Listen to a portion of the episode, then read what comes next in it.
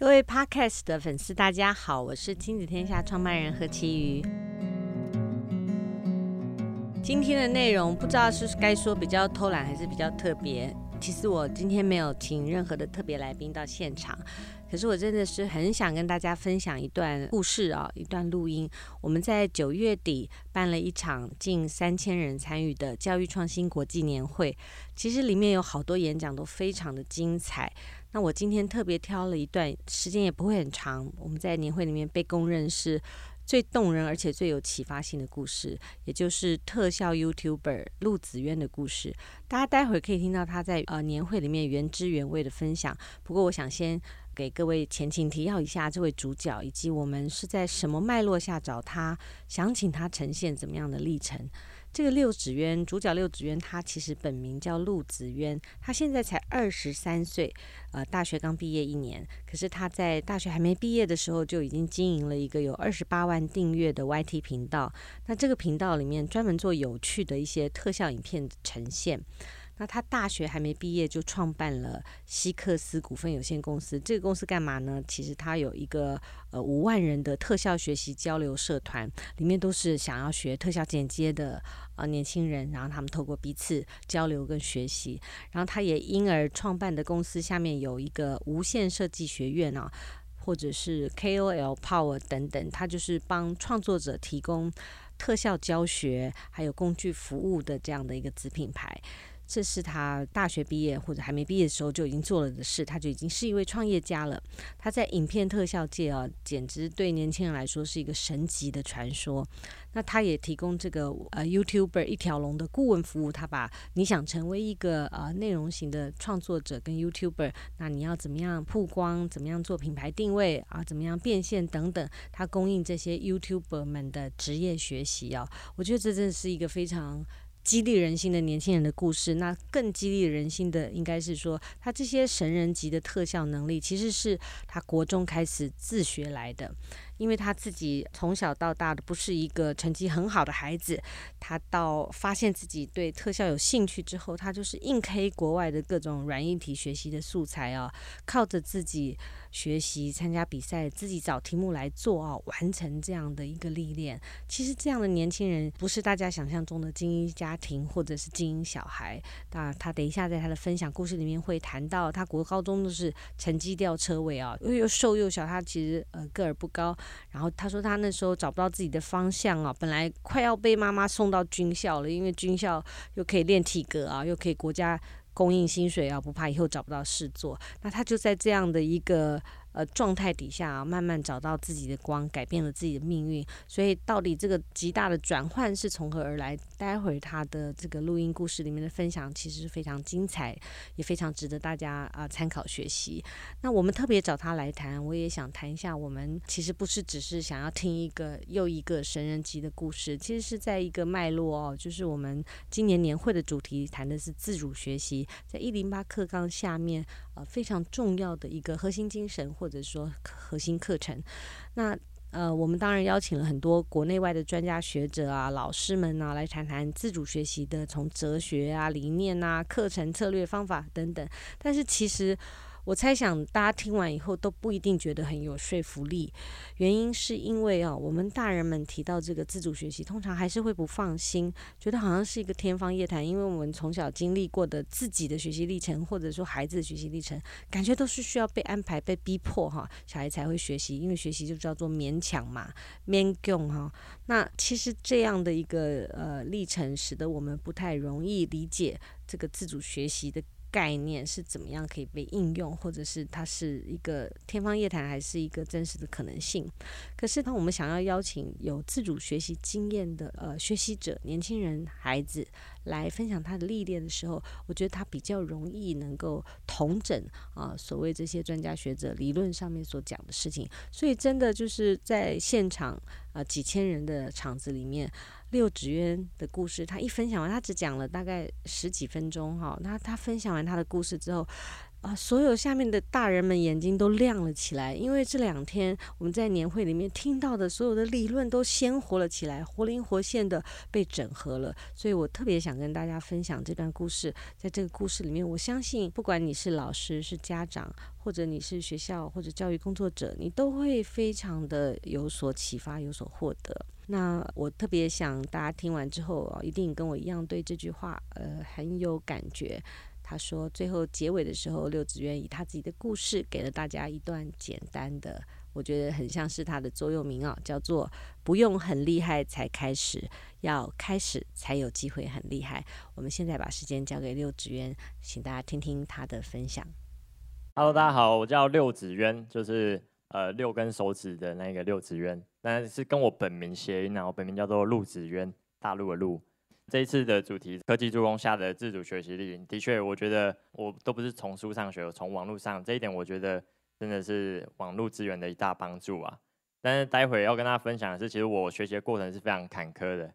啊、呃，一开始啊，没有任何人支持我做这件事情。我一直以来会有办法学到现在，是因为我有一个很强的想要证明自己的这个心情啊，是因为我。从小我画画给我爸妈看，我妈爸妈是直接说，哦，画得好丑这样子，所以我会一直想要去尝试，我有没有什么才能是可以证明给大家看的，然后一直是都还是找不到任何我可以为这个社会有所贡献的一些才华这样，然后我成绩书也读不好，班排是在大概呃很倒数很倒数的那种学生。所以我妈一度想要把我送去军校，我妈就跟我说：“你也不会读书啊，你干脆去读军校算了。人长那么瘦，啊，你去练个体格还可以拿国家薪水这样。”然后那个时候我完全没有办法反驳，因为我那个时候真的就是这个样子。然后我我就吓傻了，就想说：“哇，真的，我真的要去读军校吗？”那个时候是有一个转折点啊，我自己在高中的时候就成立了一个特效教学网，算一个部落格，你可以在上面看到任何特效教学。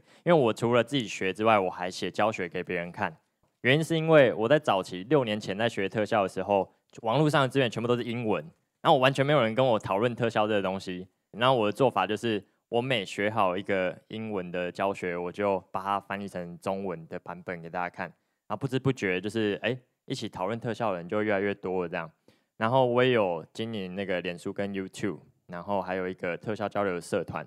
然后我是去年大学毕业，然后我就开了一间公司。然后现在主要除了 YouTube 它是我的呃一个身份之外，我还有当老师。对，我主要是在教人家设计，教人家如何做特效这样。那以前小时候就是做什么事情都被看不起啊，就是呃尝试过非常多呃音乐啊，或者是摄影啊、画画啊。然后那个时候，老师就会讲说啊，你现在这个时间点，你应该读书啊，不要那搞得有的没的这样子。直到国高中的时候，大概智慧型手机开始流行了，然后同学就下课的时候拿着手机这样嬉戏打闹，我就跟那同学讲说，哎，那个影片借我带回家好不好？我剪一下，呃，让我练个剪辑。然后我剪完之后，我上传到我们班的那个脸书社团，我发现同学都哈哈大笑。然后就这个时候发现说，哇，我只是帮人家重新剪辑之后，大家居然笑得那么开心。我发现了一件很有意义的事情，就是我可以透过影片去逗人家开心。然后虽然那个时候也不知道这个东西未来可以干嘛，但是就是开始朝这个地方钻研。那只不过就开始会有一些隔壁班同学就看我说，哎，啊那个陆子渊他以前人气还没有那么好，为什么现在被那个班上搞得好像人缘很好这样？然后就开始眼红嘛，然后就过来。拍一下桌子，然后讲说啊，不就只是上上字幕、剪剪影片，我有软体我也会啊。哦，那那个时候我就被激到，刚刚讲我好胜心很强嘛，然后我就想说，好，那我要把门槛拉高，那个影片剪辑还可以怎么更难？然后我就那个时候就 Google 搜寻，可能是影片特效、影片后制嘛，然后就一查呢，呃，我就下定决心要制作这个高品质的影片，然后开始接触我从来没有碰过软体，但这个时候遇到一个障碍啊。就一开始 我书没有读得很好，然后就打开软体的时候，发现啊，戏啊，就是都是英文，然后吓得我马上又把软体关起来。那个时候我就在脑袋中徘徊，一边是好不容易找到的，可能不确定会不会成功的路啊，另外一边是军校，对，我就就一直思考犹豫，然后后面就想说好，就赌一把。那我那个时候学习方式是怎样？是一个非常不好的示范啊，我是记英文单字的形状。还有还有，它在软体上面的位置。然后我那个时候学的也很困难，因为我完全听不懂英文。老外他们在呃录那个教学影片在讲什么，完全听不懂，所以我是看他滑鼠移动到哪里哦，我就影片赶快暂停，然后切到我的软体，再移动到一样的位置。啊，我每天就是练习大概六七个小时的后置，这样白天去学校都在睡觉，所以那个很多老师看到我现在有有一点小成就，然后就想说，哎，要不要我回来跟学弟妹分享一下你的学习过程啊？啊，我都不敢，我都不知道该怎么讲这样子。那我那个时候就是一直尝试啊，一直去努力，疯狂的跟朋友拍摄短片，其实就越拍越好，然后也有被一些新闻媒体报道这样。只不过那个时候都还是会犹豫说，这个东西到底能不能够。就是当饭吃这样子啊，然后我们也参加很多比赛，也花了很多钱这样子。因为其实拍片要花钱，你要可能请演员同学吃饭啊，还是什么的。然后也遇到很多挫折跟困难啊。然后有一天有一个大学生来信，他的 email 寄给我，那时候国高中生，他跟我说：“哎，那个子渊你好，那个我在网上有看过你的作品，呃，我大学我有修一堂 A 课，我快被当了，你可以帮我。”做这个特效作业吗？然后那时候国高中而已，我就想说，那我来看看大学生的作业到底都长什么样子。然后结果我发现是一个很简单的这个蝴蝶飞过去的动画而已。然后我就很快三十分钟内就帮他做出来，呃，我就赶快回信给他。然后那个时候我就想说就帮个忙嘛。但是虽然我没有看到他本人，但是我透过这个信件的字里行间，我看得出他是双脚跪在地上感激我的。对。所以那个时候我想说，哎，事情就这样，我以为就这样，结果没想到他又寄了一封信跟我讲说，哎，这样多少钱？然后我想说，哇，原来做特效是可以赚钱的。然后我就一直啊，一路做到现在。然后我自己知道说，不论何时都要寻找能够让自己发挥最大效果的角色。所以我一直在想，做特效我到底还可以做什么事情？我有没有什么事情是可以贡献给这个社会的？然后我的偶像就是伊隆马斯克。他自己就在自己演讲就讲说，他这一生就是只做三件事，然后一个是互联网、绿色能源跟宇宙开发，然后还真的就做了 PayPal、特斯拉跟 SpaceX，然后就想说，我我的偶像都这样了，我有可不可以定一个自己的人生目标这样？所以我就是做创作者的一条龙服务，从曝光、教育、工具到变现这样。因为一路走来，我也想要试试看看可不可以服务这个创作者。哎，现在的确我开了一个这个。希克斯股份有限公司，知道为什么叫希克斯吗？因为 six，six，啊，对，你们可以去查，资本额才一万而已。然后那个时候就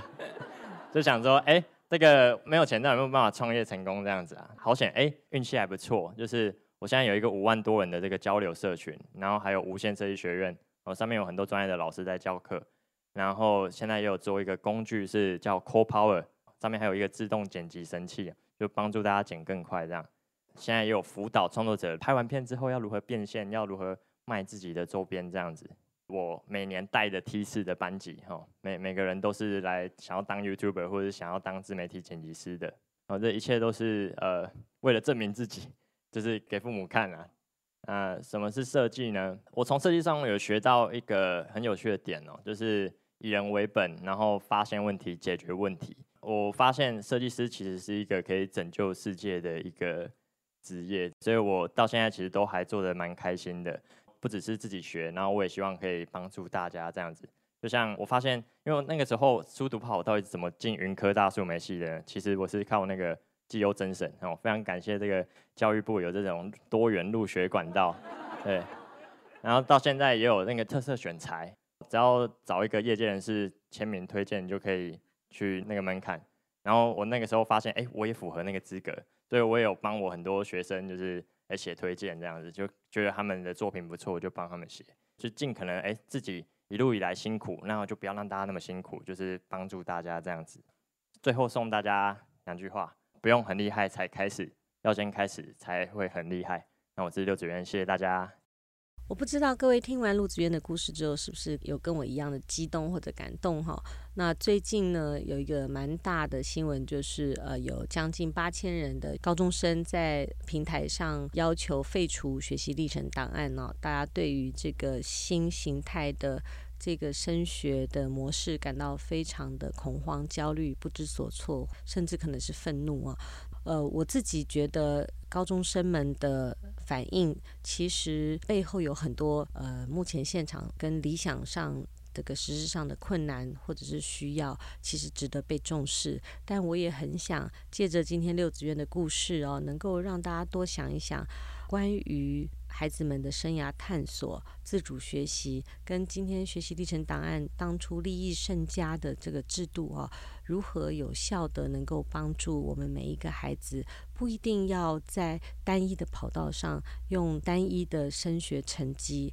啊完成他的这个学习任务啊？我们有没有机会给更多像六子渊这样子能够？有不同的能力、兴趣跟热情的孩子们，都能够找到自己的方向啊，在学习的历程里面，可以有更顺畅的。管道跟可能性，就像六子渊自己后来也凭借着他在高中时代做的各种作品啊，他是透过甄试，而不是透过考试上了云科大。云科大其实是在设计产业里面啊，也蛮被尊重的一个科系跟学校。那所以我们今天分享这段故事，也希望对应着最近的这个学习历程档案的风暴哈，大家可以稍微想一想，